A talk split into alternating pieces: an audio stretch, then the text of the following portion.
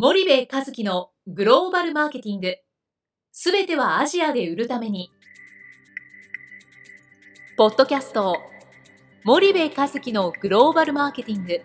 すべてはアジアで売るためには、過去10年間で1000社以上の海外展開の支援を行った森部和樹が、グローバルマーケティングをわかりやすく解説します。グローバルマーケティングとは、世界のニーズに応えて利益を上げること。アジアで売るためには、ものづくりプラスグローバルマーケティングを武器とした戦略を持たなければなりません。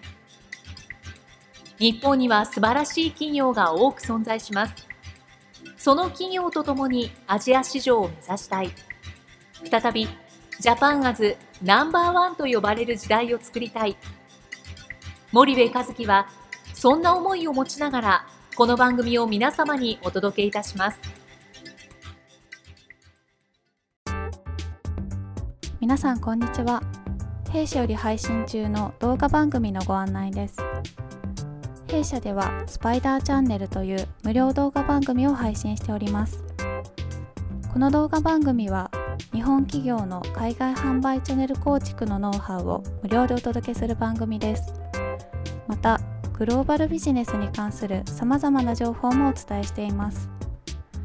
毎週火曜日金曜日の週2回配信。iTunes 内ポッドキャストにてご覧いただけます。iTunes にて番組タイトル名スパイダーチャンネル。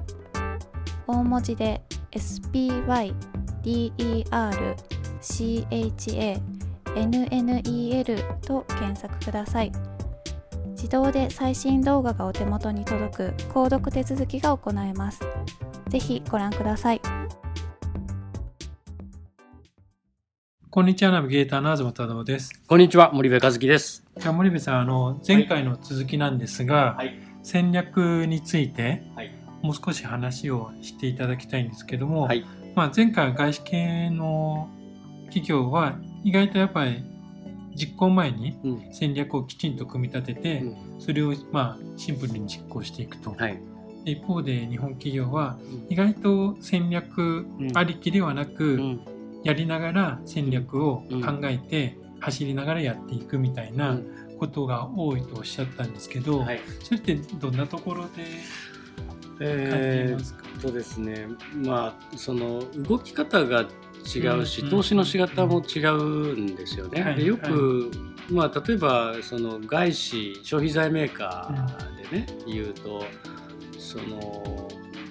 彼らは外資だからあれだけプロモーションに投資できるとかっていう人いるじゃないですか。いやもういくらお金も持ってたってねそのこれだけ投資したらこれだけのリターンがあるっていう戦略ロジックがなかったらそんな投資するわけないじゃないですか。はいだからお金を持ってるから投資をするんではなくて戦略があるから投資できるんですよね。例えばサムスンうちはサムスンと違ってそんな投資できないからって言うんだけどサムスンがなんで戦略あの投資できるかって言ったら戦略があるから投資できる話で、決してお金に余裕があるからダイナミックな投資をしてるわけではないわけですよ。でダイナミックな投資ができてるってところはそれだけ戦略があってその戦略の検証がうまくいってるから、えー、これだけ打てばこれだけ入ってくるってことは分かるのでそれだけ投資をすると。うんうん、で日本企業の場合その戦略がないんで結局打たなきゃいけないところでも打てないわけですよね。うん、要はどれを打ったらいいのか分かんない。打つタイミングを測れない、測れないってことなんですよね。でそれがすごくもう顕著で、でねあのーよくわかるのはねこの人たち戦略を作ることをしてないなっていうのまあ戦略どんな戦略ですかって聞いた時にやっぱ分かりやすい回答があの30秒以内にこうパッと説明がね来ないっていうのは一つ特徴だしあと市場のことを競合のことをよく分かっていない、うん、特に競合のことをよく分かっていないっていうのは、で戦略って僕いつも思うんですけどねその国の市場環境と競争環境と自社の経営資源、うん、この3つのバランスから戦略って作られるわけですよ、はいはい、そうすると市場環境や競争環境のことを知らなければ、うん、絶対に革新的な戦略なんて生まれないわけですよね、はいはい、で日本の企業さん駐在員さんに聞くと競合の例えばえー、販売チャンネルの構造ってどうなってます？と、うん、彼らってどういう KPI で動いてます？とかっていう質問をしても全く多分こうじゃないかなと思う。うちもこうだからみたいな。もともとここの従業員を引っ張ってきてうちにもいるんだけどそういうふうに言っていたとかね、はい、確実じゃないんですよね。うんうん、でそれが確実じゃないっていうことはそれをベースに情報あの戦略で作られていきますからね情報をインプットして戦略をアウトプットするわけじゃないですか。うんうんうん、だからそこで多分大体判断がついちゃうんですよね。ああこの企業は戦略があるなとか、ないなとか。ただ僕今までねそれはまあ相当な数の日本企業と話してますけどうん、ここが素晴らしく戦略が優れてるなっていうのはあんまり記憶にないかもしれないですね。うん、結構数値化されてなかったないですね。たりします。うん、まあ、数値はあるけども、うん、その中身の数値がないみたいなところは結構そうですね。あるような感じがしますね。経営指標だけじゃなくて、まあうちの東さんがよく怒ってますけど、経営指標だけじゃなくて。そのいわゆるオペレーションの中で生み出される数字、例えば、えーと、この国でね一番取引の多い氷はどこですか？までは分かってたとしてもじゃあその氷で月間何ケース出てますか？とか何箱出てますか？とかいくら出てますか？とか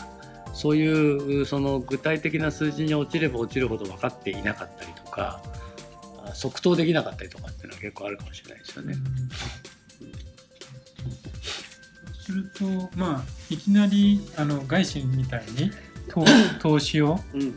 戦略に対してするっていう形にもならないとは思うんですけど、うんはい、その辺はどう折り合いをつけたらいいというか、まあ、結構苦しくなってくると、うん、まあ、何かしらの対策に対してお金を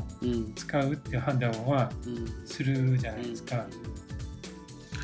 まあねぶっちゃけその戦略を作るためにね数千万投資するのはええー、とかって言ってる場合じゃないと思うんですよね。うんうん、特にその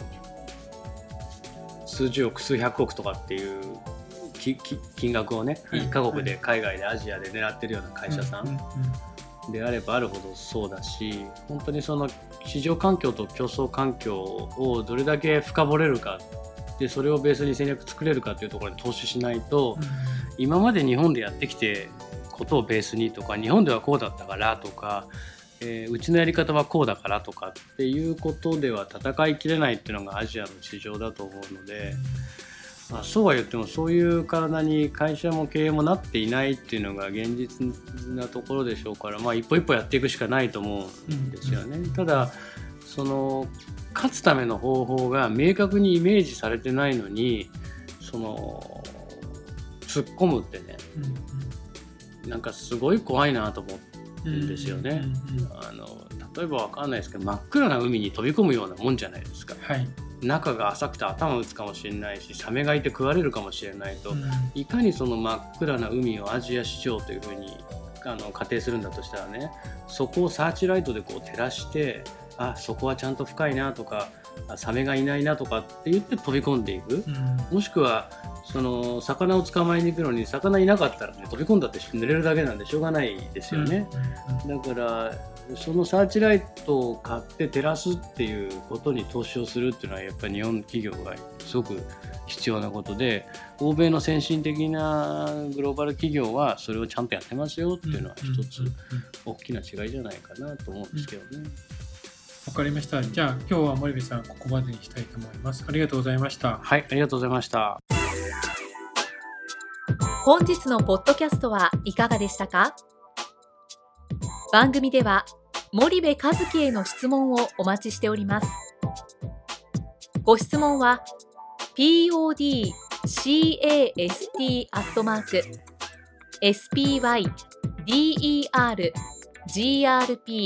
.com ポッドキャストアットマークスパイダー grp.com までお申し込みください。たくさんのご質問をお待ちしております。それではまた次回お目にかかりましょう。